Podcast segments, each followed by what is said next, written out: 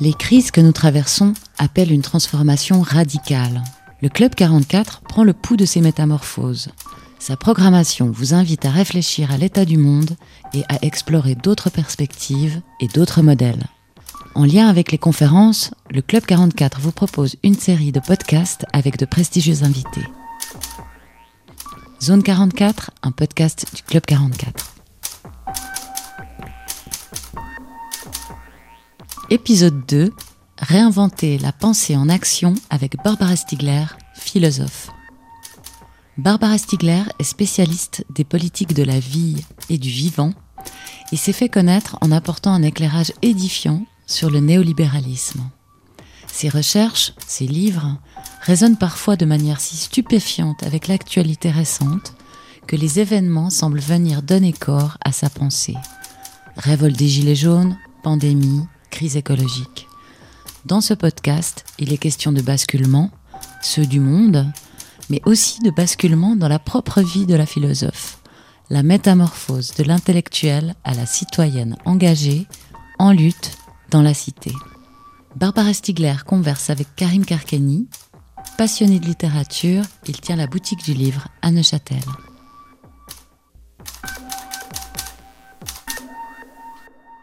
Dans nos vies néolibéralisées où chaque laps de temps doit être optimisé, nous n'avons jamais guère plus qu'une heure devant nous et tant de problèmes à régler.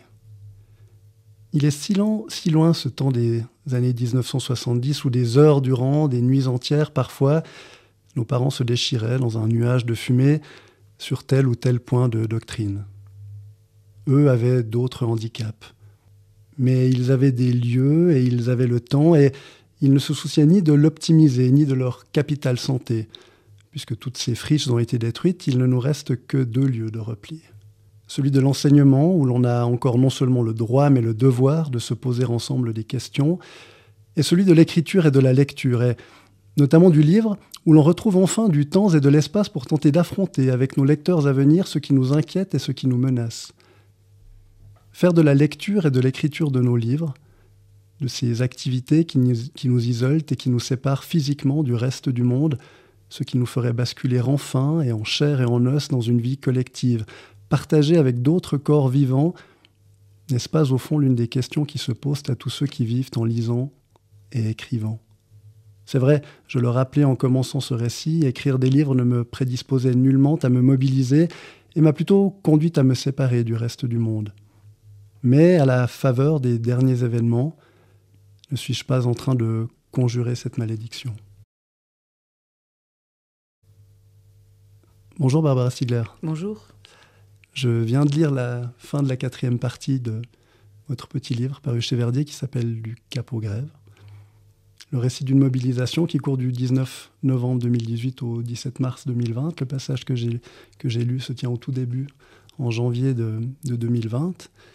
Et puis, donc j'ai reçu ce, livre vraiment comme une espèce de, en même temps, d'éléments qui venaient nourrir mon socle, et puis un souffle nouveau à un moment donné où, comme je disais, on était beaucoup à être sidérés et à se sentir complètement euh, glacés dans toutes, euh, toutes nos démarches. Euh, je me demandais comment, la, publication, comment la rédaction de ce texte s'était présentée à vous. Est-ce qu'elle a vraiment été écrite sur le feu ou, où tout a été beaucoup condensé après Est-ce qu'il y avait beaucoup plus que le petit matériau qu'on a là et que vous avez fait des choix assez drastiques avant la publication? Alors, le, livre euh, en question, euh, je n'avais pas du tout imaginé que j'écrirais un tel livre, puisqu'il est euh, publié par un éditeur de la littérature. Et en plus, il est à la première personne. Donc moi, personnellement, j'avais aucun goût, aucune envie, aucune tentation de euh, parler à la première personne. Je le fais dans ma vie de tous les jours, comme tout le monde, ça me suffisait amplement. J'avais aucune nécessité de parler de moi. Euh, et j'ai une pratique d'écriture académique, ou euh, académique ou, ou, bien qui s'adresse à un public élargi, dans lequel j'éprouve absolument pas le besoin de, de dire je. Euh, J'éprouve même pas le besoin de dire, dire nous. Je, je, parle des choses dont il est question. Euh, j'essaye de le faire de la manière la plus loyale possible. Voilà. Et alors, euh, donc, ce qui s'est produit, c'est qu'en fait, c'est un enchaînement d'événements. Donc d'abord, il y a eu la parution d'un ouvrage antérieur qui s'appelle Il faut s'adapter, qui est un livre qui est paru chez Gallimard en 2019, qui lui a été maturé, travaillé, construit pendant une dizaine d'années, et qui, a même eu euh, une première version parfaitement académique devant un jury, etc. Et qu'ensuite, j'avais prévu évidemment de transformer en livre. C'est ce qu'on appelle en France l'habilitation à diriger les recherches. Il faut un livre inédit, donc euh, c'était prévu. Et quand je fais cela, je change mes intentions sur l'accompagnement du livre dans les médias. C'est-à-dire que, vu la gravité de ce que nous traversons euh, au moment où je, publie ce livre en 2019, il faut s'adapter. Je dis à mon éditeur que, en fait, j'ai changé ma politique en quelque sorte, je suis prête pour ce livre à aller, s'il le faut, euh, dans les médias. Avant, euh, j'avais une vision tellement négative de cette sphère médiatique que j'aurais vraiment, je ne tenais absolument pas à, y être. Et de toute façon, personne ne me demandait à y être, donc tout allait très bien. Et là, je me suis dit, il faut accompagner ce livre dans l'espace public. Euh, faire un travail politique autour de ce livre. S'il faut y aller, j'irai. Donc il était ravi. Donc je commence comme ça sur ces bonnes intentions. Et nous sommes totalement dépassés, lui et moi, par les événements, puisque euh, mon livre paraît juste euh, après le 17 novembre 2020, donc peu de temps après. Je suis un peu perdue dans la chronologie. Hein, le 17 novembre 2018, pardon. Juste avant la l'arrivée du livre, 17 novembre 2018, c'est donc ça la première date, c'est pas le 19, c'est le 17. C'est très connu aujourd'hui cette date parce que c'est l'acte 1 des Gilets jaunes. Et donc je découvre euh, complètement sidéré devant la télévision ces premiers mouvements de Gilets jaunes et assez vite je m'y retrouve dans ces mouvements. J'y suis moi-même. Je ne sais même pas très bien pourquoi j'y suis, mais enfin j'ai des vagues idées, je, m'y retrouve. Et donc je me retrouve à faire la promotion du livre d'un côté, et de l'autre, la même journée, je suis dans les mouvements de Gilets jaunes, et je ne peux pas en faire état dans la promotion du livre, évidemment, il faut que je sois un auteur Gallimard. Donc, j'ai une espèce de double vie, et euh, là où, on est, où c'est complètement fou, c'est que euh, tous les, mouvements des Gilets jaunes écrasent tout dans les rédactions, et donc, les journalistes ne s'intéressent plus à rien à part ça, et ils décident que ce livre parle de ça. Ce qui est faux, puisque ce livre parle de euh, euh, une très grande controverse politique aux États-Unis entre deux personnages, deux, théoriciens. John Dewey et, Walter Lippmann autour du, nouveau libéralisme et de la démocratie. Donc on est aux États-Unis dans les années 30 entre les deux guerres. Et ils jettent leur dévolu sur ce livre. Ça m'arrange, donc je, suis, je laisse les choses se faire et j'accompagne. Euh, le mouvement. Et donc, pour eux, dans mon livre sur les années 30, sur Dewey et Lippmann, c'est un livre sur Macron et les Gilets jaunes. Bon, alors j'essaie de, les calmer un petit peu en leur disant que c'est peut-être un peu plus compliqué. Euh, ce qui est rassurant, c'est que donc les journalistes vous ont lu et donc ils ont quand même ah oui oui euh, beaucoup de manière passionnée, mais vraiment donc je l'ai vu parce que les livres arrivaient tout à fait abîmés avec plein plein de notes et plein. Vous voyez qu'ils avaient vraiment lu, ils s'étaient emparés de ce livre qui a eu un succès absolument incroyable, étant donné euh, le lectorat normalement qu'il peut espérer atteindre. Quoi. Voilà.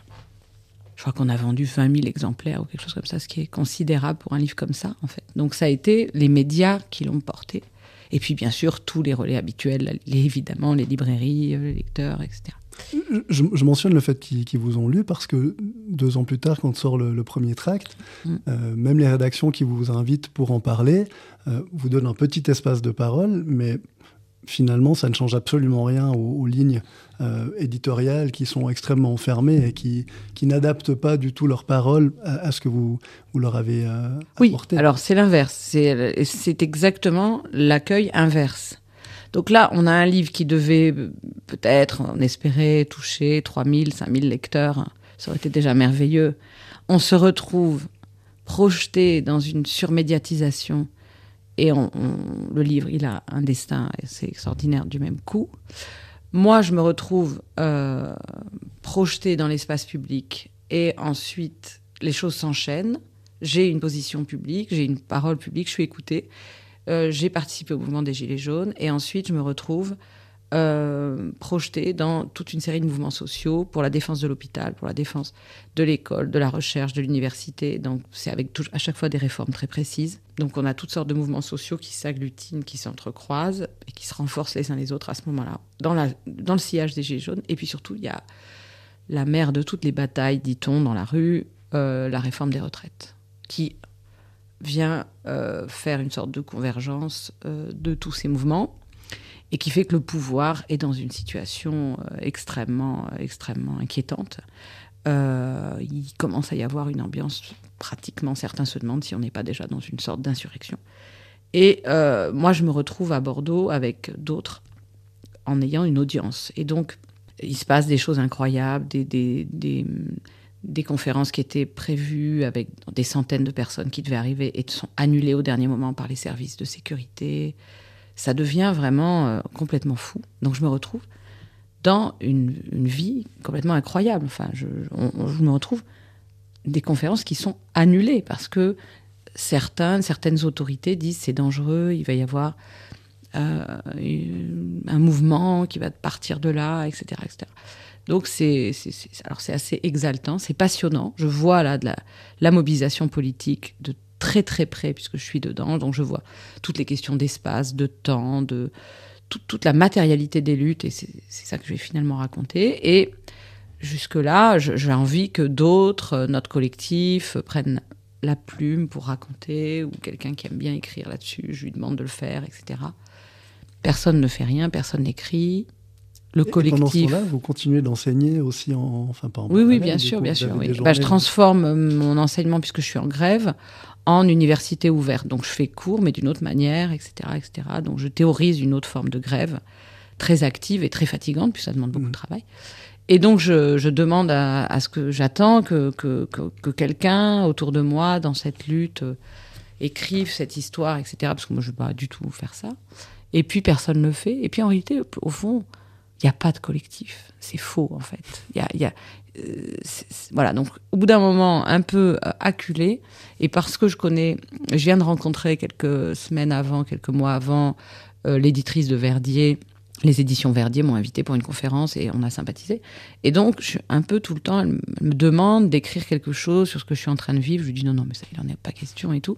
Et puis finalement, au bout d'un moment, là, je ressens pour la première fois une nécessité vitale d'écrire ce qui m'arrive de, faire un récit. Et là, c'est vraiment plus, plus du tout pour rigoler. C'est-à-dire, c'est vraiment une nécessité vitale. C'est-à-dire, je ne peux pas ne pas dire ce qui m'est arrivé. Donc là, j'arrive, là, je suis dans une disposition qui est probablement celle qu'il faut un petit peu pour écrire quand même. Et là, j'écris donc. Et ça va très très vite. En fait, c'est très très saisissant. C'est, euh, j'ai écrit ce livre euh, très, de manière très fulgurante. Euh, j'avais les idées extrêmement claires, les choses partait parfaitement, les lignes étaient définies, tout était, j'étais portée vraiment. je l'ai écrit en quelques jours. Mais on l'a entendu, enfin, il me semble dans le passage que je livre, on, sent qu'il y, a des, qu'il y a des fulgurances et puis que tout à mm. coup, cette pratique que vous avez de l'écriture depuis, depuis des années mm. prend en plus une forme qui est, poétique. Mm. À la fin, il y a justement, comme vous dites, vous travaillez sur comment comment réinventer la grève en, plusieurs points. Et ça, je peux vous expliquer pourquoi c'est poétique. Avec plaisir. Alors. Parce que euh, c'est qu'en fait, quand on fait une lutte sociale comme ça, aussi intense, sur plein de fronts en même temps, dans des lieux avec des gens, etc., qui a une telle effervescence, avec aussi des conflits, des tensions. Euh, en fait, les, ce que j'ai dit dans le livre, les concepts habituels, au sens très large du mot concept, hein, comme le chien est un concept, la chaise est un concept, les concepts ne conviennent plus euh, aux affects. En fait, les affects sont totalement euh, disproportionnés ou différents par rapport aux catégories dont on dispose. Et donc, ça déclenche un déblocage de l'imaginaire qui est absolument incroyable. C'est pour ça que dans les mouvements sociaux, c'est ça que j'ai compris quand je l'ai vécu moi-même. Euh, on a une telle iconographie, on a de tels slogans qui sortent, etc. Il y a un déblocage de l'imaginaire qui vient de cette désarticulation. C'est ça que j'ai senti. Donc moi, je commençais à avoir des images, des formules, des images visuelles, plastiques, picturales et des formules, et puis des, idées de toutes sortes. J'étais dans une imagination totalement bouillonnante. Euh, donc voilà, cette chose-là. Et de l'autre côté, tout le poids de la censure, censure qui venait de toutes parts, qui venait de l'université, qui venait de, des autorités en tout genre, qui venait des étudiants, qui venait des adversaires à l'intérieur, les plus proches. C'est la pire des. C'est la pire des choses, en fait. C'est les plus proches, hein, bien sûr. Donc c'est loin d'être facile, mais c'était en même temps jubilatoire. Donc j'ai voulu écrire ça, et au moment où j'ai écrit ça, j'ai compris qu'on était en train de basculer, que le virus arrivait, et qu'on allait basculer dans, quelque chose de l'ordre d'une pandémie. Et j'ai commencé à entendre parler de confinement en Italie, etc., en Europe. Et là, j'ai vu qu'on allait être tous enfermés et j'étais en train de finir l'écriture du livre. Donc évidemment, ça a fait que j'ai réécrit le livre. Et là, en le réécrivant, je l'ai relu. Euh, j'ai découvert que j'avais déjà la notion de foyer confiné, de confinement. C'était incroyable. Donc, alors j'ai ajouté des choses, vraiment suite aux annonces présidentielles de du confinement généralisé. Mais en fait, c'était très facile puisque c'était vraiment déjà une obsession. Je disais, nous n'arrivons pas à lutter, nous ne constituons pas de nous parce que nous sommes complètement néolibéralisés. Et notre soi-disant collectif, c'est plein de petits foyers confinés, de gens qui restent derrière leur écran et qui restent chez eux. Et qui ont le plus grand mal à ne pas faire autre chose que rester chez vous. Donc exactement les thèmes que j'ai trouvés après dans euh, la, la période Covid. Vous aviez lu d'autres petits textes qui ont été publiés chez Verdi dans la même collection Non. Notamment ceux de, Marielle Massé, parce que... Euh, oui, Marielle Massé, je l'avais lu. Je pense à ça parce que j'ai juste envie de lire un, passage qui est dans la conclusion euh, d'Il faut s'adapter, que vous publiez en 2018, par rapport à ce, à ce qui est sidérant, euh, vraiment, et que tout à coup, tous les outils que vous avez vous permettent de considérer différemment. Toute la question, qui taraude d'ailleurs toute entreprise généalogique, est au fond de savoir comment passer des textes, des archives exclusivement livresques que Nietzsche et Foucault appellent le gris des documents, à la réalité vivante et incarnée des rapports de pouvoir, aux archives au sens beaucoup plus large du terme, qui comprennent aussi bien, outre les textes, les marques et les signes que les relations de pouvoir impriment sur les corps, psychiques autant que somatiques, comment conjurer le risque d'une généalogie qui tourne à l'érudition vaine, s'enfermant dans les textes de Minorès, Ouvrez les guillemets, Lippmann, un simple journaliste américain, objectait-on récemment, non sans raison. Fermez les guillemets, qui ne disent rien des relations réelles de pouvoir et qui risquent même de prêter à tel ou tel auteur de son second rang le pouvoir exorbitant et presque surnaturel d'avoir ouvert à lui seul une nouvelle époque. Au risque de la vaine érudition, qui délaisse les vraies urgences par peur de les affronter, pourrait ainsi s'ajouter la tentation plus délétère encore du complotisme, celle de voir en Lippmann et en sa postérité sur le mont Pèlerin la cause de tous nos maux, selon une manière de raisonner aujourd'hui largement partagée par les combattants de tous bords, illustrant dans toute sa pureté la logique du ressentiment et de ses imputations causales. Je m'arrête là. Vous vous retrouvez avec toutes ces grilles de lecture qui prennent une, une réalité qui est absolument sidérante, vraiment. Déjà, j'avais totalement oublié que j'avais utilisé le mot complotisme euh, dans mon livre. C'est assez sidérant, oui. Oui, c'est complètement sidérant. J'avais totalement oublié que j'utilisais ce mot puisque je, je, je, je, l'ai complètement banni de mon vocabulaire. Et là, je découvre en vous lisant, que, en vous écoutant, que euh, ça fait donc, euh, on est encore en 2022. Bah, ça fait trois ans, je parlais de complotisme. Même quatre ans, oui, c'est 2018, puis j'imagine que la rédaction, c'est... Ouais. L'apparition, c'est 2019, donc oui, la, la, la, la, fin, la conclusion, oui, j'ai dû l'écrire en 2018. Alors pourquoi je parlais de complotisme euh, C'est pas très étonnant puisqu'il y avait déjà toute une réflexion euh, aux États-Unis autour des théories du complot, elle-même centrée sur euh, la crise écologique. C'est-à-dire, en gros, un, conflit entre la sphère scientifique, le monde du savoir, qui dit il y a un dérèglement climatique, et tout un ensemble de théories obscurantistes qui refusent que les experts nous, nous éclaire, etc., et qui disent il y a un grand complot, etc. etc. Je, vais très très vite, mais pour dire, pour expliquer comment les choses vont basculer ensuite.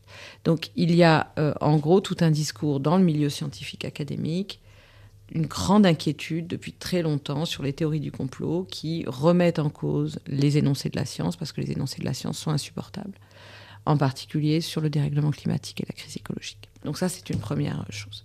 Deuxièmement, il y a euh, toute une critique dans le milieu académique d'un anticapitalisme un peu facile qui euh, veut toujours aller chercher. Euh, bon, c'est toujours, on reste dans l'histoire des grands hommes. Hein, les, les, processus s'expliqueraient par des grands hommes qui seraient les grands responsables des grandes institutions, des grandes instances. Et il y a une position qui me semble assez raisonnable, qui consiste à dire que l'histoire, c'est un ensemble de processus sociaux qui n'est pas réductible à tel ou tel grand homme. Ça, ça ne disculpe aucun grand homme ou prétendu tel de sa responsabilité, mais c'est juste pour les remettre à leur place euh, il y a des processus sociaux et nous en sommes nous-mêmes porteurs. Et comme je le disais hier à la Maison Rousseau, la première chose à faire pour sortir du néolibéralisme, c'est voir à quel point on est soi-même imprégné dans ses manières de vivre, dans son rapport au temps, dans son rapport à l'espace, dans son rapport aux autres, dans son rapport à la compétition, dans son rapport à l'école, à la santé, etc. Tout ça pour dire que, effectivement, je suis d'accord sur l'idée qu'une imputation causale à un grand complot euh, c'est une simplification qui ne nous fait pas tellement avancer, en fait. C'est pas rigoureux. Donc, c'est pour ça qu'en 2018, très à l'aise, je parlais de, ça. Alors, donc, dans un premier temps, euh, mon travail euh, extrêmement critique contre le néolibéralisme, cette généalogie critique du néolibéralisme a donc été extrêmement soutenue par la sphère médiatique de manière quasiment unanime, quelle que soit la, tendance. J'ai été soutenu, le livre a été soutenu par des journaux de gauche, de droite, du centre et du, et de, de, de, tout, de toutes les couleurs politiques. Et donc ça, ça a été la première phase. Et ensuite, je sors euh, cet ouvrage. Euh, bon, petit succès d'estime pour du capogrève, pas, pas de problème, mais c'est bon, Verdier, c'est de la littérature, c'est un peu différent. Et puis euh, sort de la démocratie en pandémie, qui est donc un livre qui sort quelques mois après le début de la crise du Covid. Et là, la réception est tout autre. Alors qu'en réalité, ce livre décline euh, les thèmes, les clés d'analyse, le prisme, qui était déjà le mien, puisque euh, dans Il faut s'adapter, j'analysais le mode de gouvernementalité néolibérale appliqué sur la vie, les vivants et la santé. Donc en fait, je ne fais que déployer, tout en découvrant des choses nouvelles, évidemment, grâce aux événements, euh, et en enrichissant mon prisme, mais je me fais que déployer ce que je disais avant. Là, dans un cas pratique, très, une expérimentation pratique que tout le monde est en train de traverser. Et là, l'accueil est très différent. Donc, j'ai quelques, euh, très peu, à vrai dire, d'interviews, mais quelques-unes.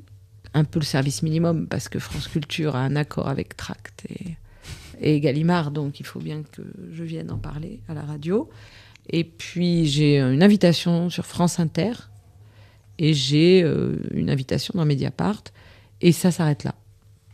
Après, j'ai quasiment plus aucune sollicitation et donc je, passe de une centaine d'interviews en deux ans à pratiquement plus aucune.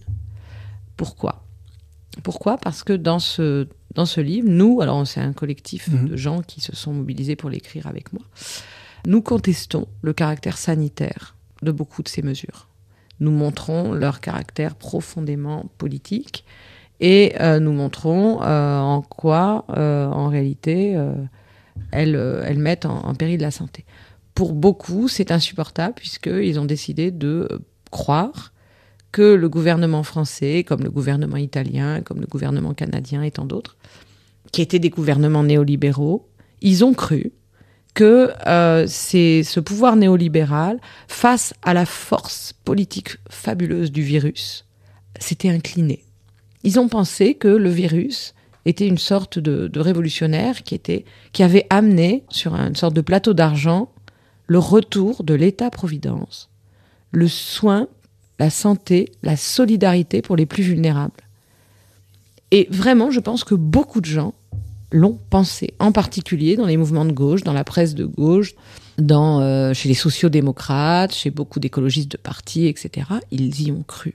Prenons la position des écologistes des partis écologistes, pas des écologistes en général, je suis écologiste, des partis écologistes. Prenons la position d'Europe Écologie Les Verts, une bonne partie des gens d'Europe Écologie Les Verts, ceux en tout cas qui s'exprimaient publiquement.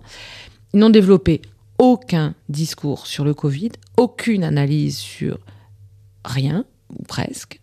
Ils ont présenté l'écologie comme euh, bah, une lutte euh, autour des thèmes habituels, le dérèglement climatique, et heureusement, euh, on peut que les en féliciter, le, tri des déchets, enfin tous les thèmes habituels de l'écologie. Leur clip de campagne était entièrement sur ces thèmes-là. Il n'a jamais eu un mot, il n'y a jamais eu un mot sur le retour des grandes pandémies, la gestion de ces grandes pandémies dans les populations. Rien. sur le Covid, ils ont tout délégué à la République en marche, à Emmanuel Macron et au pouvoir en place. Alors ça dit quoi? Ben, Ça dit beaucoup de choses. Euh, une très grande naïveté de croire que un phénomène, euh, un virus, un, simple phénomène biologique, va euh, de lui-même remettre, faire le ménage et mettre de l'ordre dans notre champ social et politique, alors que pas du tout, ça marche pas comme ça. Pensez aussi que toute critique des mesures anti-Covid, ou soi-disant anti-Covid, serait l'équivalent de la critique des mesures pour le climat. Donc, ils ont amalgamé toute critique de, la chose, ils les ont amalgamés au climato-scepticisme. Donc il y, a eu il y avait le camp du bien, le camp du mal. Ceux qui étaient dans le camp du bien étaient des gens qui croyaient au dérèglement climatique, qui croyaient à l'existence de ce virus, et qui donc croyaient, sur le mode de la certitude, que toutes les solutions présentées par les gouvernements étaient indiscutables, euh, étaient euh, obligatoires.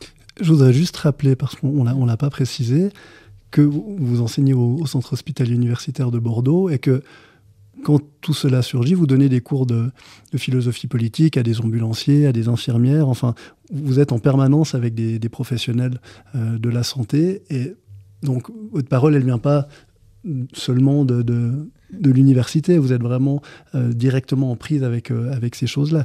Et, c'est ça qui est le. Et là, c'est plus de la sidération, c'est qu'on peut être qu'affligé de se dire, comme vous l'écrivez aussi, il y avait plein, potentiellement, Emmanuel Macron avait plein d'autres personnes auxquelles il pouvait se référer euh, pour prendre des décisions. Et il crée de toutes pièces des, comités consultatifs qui, qui, tombent de nulle part. Et on, a vu quelquefois comment il tentait de se justifier par la suite. Et c'est vrai que les bras, les bras ne pouvaient que nous en tomber.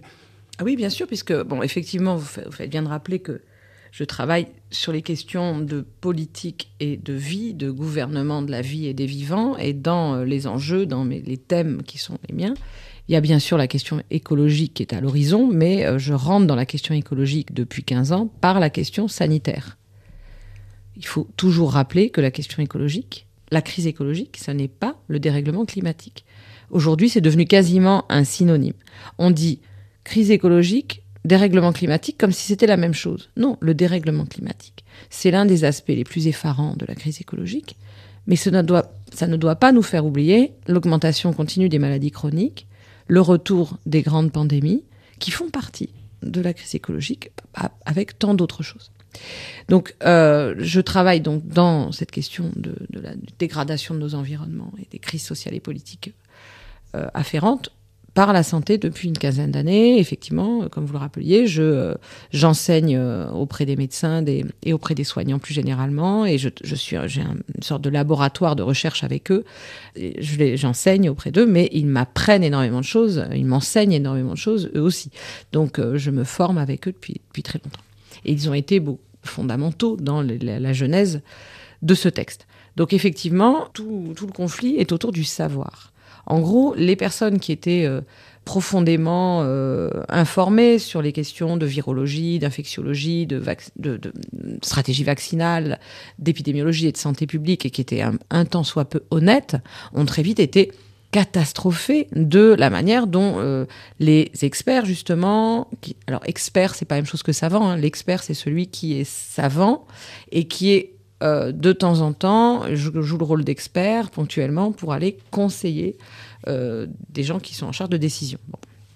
Tous ces gens-là ont été marginalisés, mis sur le côté, oubliés, euh, euh en quelque sorte. Et à la place, on a, dans beaucoup de pays, donné les clés à des cabinets de consulting, comme le plus connu étant McKinsey, qui n'avait strictement aucune compétence dans le domaine.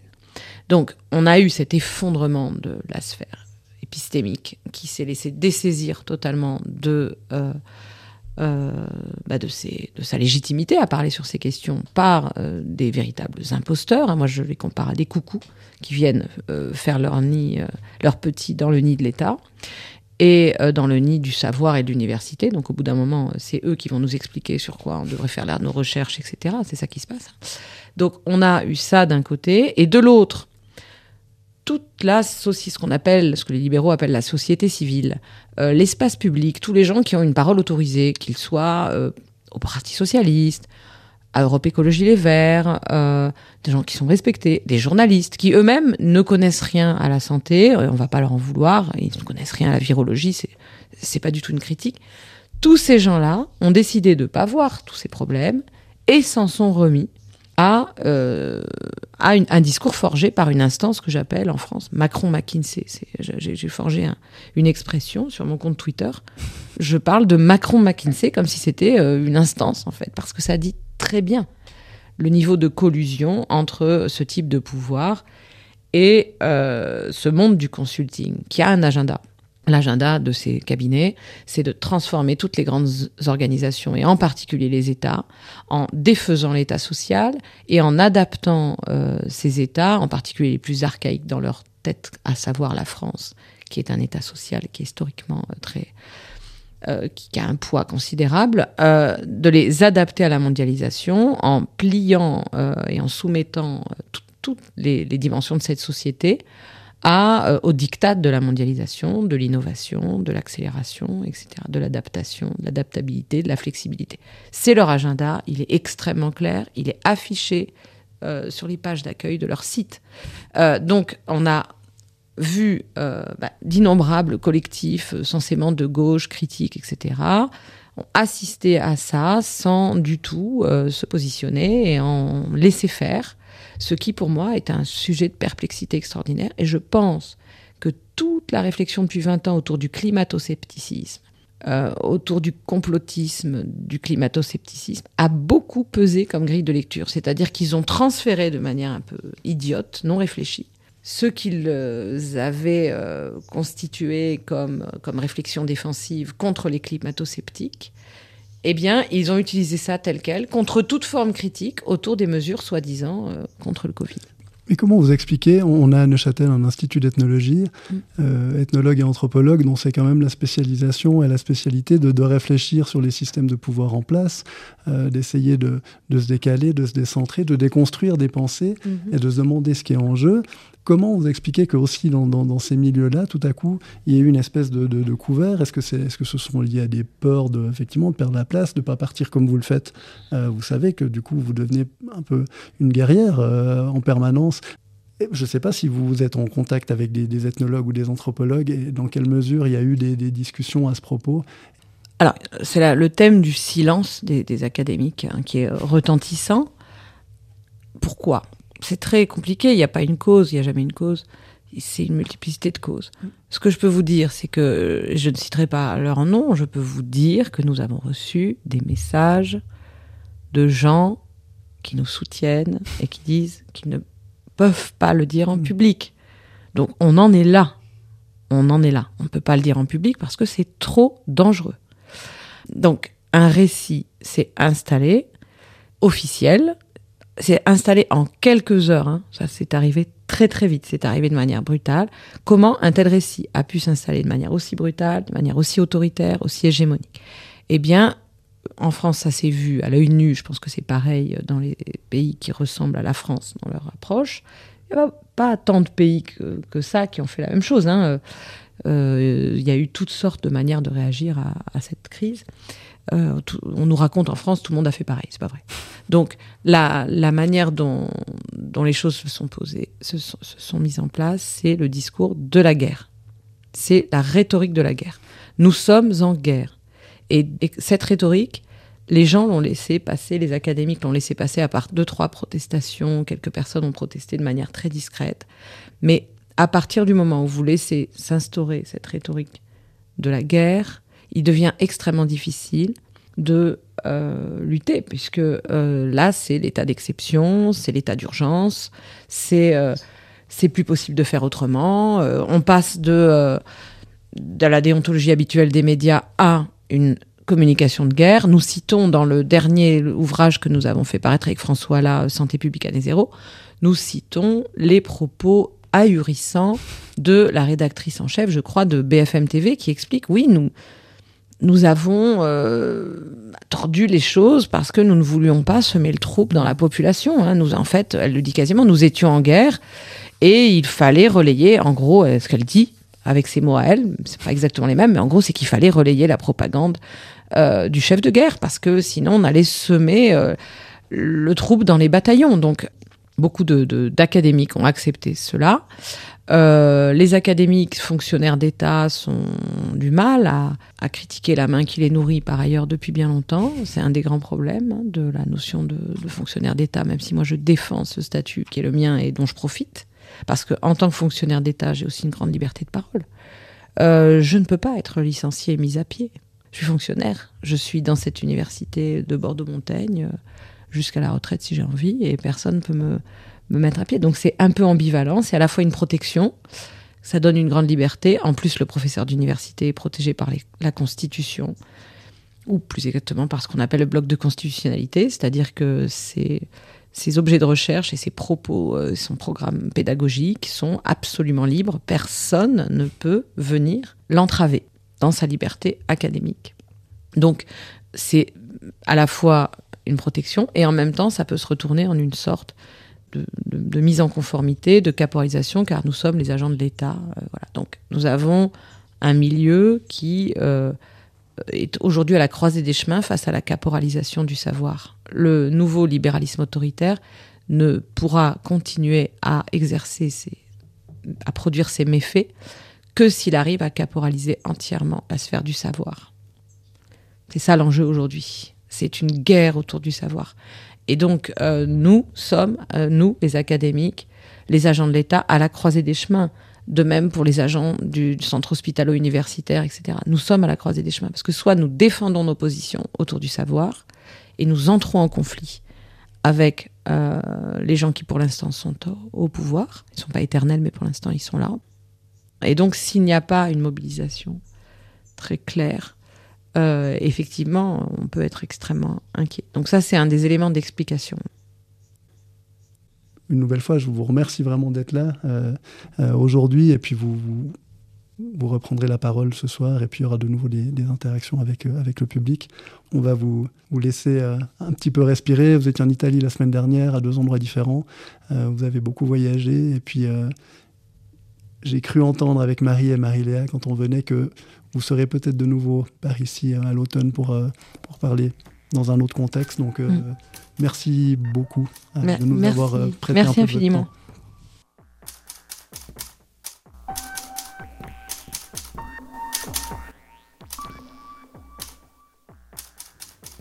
Au Club 44, le 9 juin 2022, Barbara Stigler avait parlé des enjeux de pouvoir que représentent le savoir et l'intelligence collective aujourd'hui. Elle y avait donné une conférence intitulée Éducation, formation, transformation, à écouter en libre accès sur notre site internet club-44.ch, rubrique médiathèque. Le 13 novembre 2022, Barbara Stigler est revenue à la Chaux-de-Fonds, accompagnée de Christophe Pebart, pour l'avant-première d'un spectacle intitulé Démocratie, un spectacle dont vous pourriez être les héros. Cette pièce a eu lieu au Théâtre Populaire Roman à la Chaux-de-Fonds nous vous souhaitons vivement de la découvrir.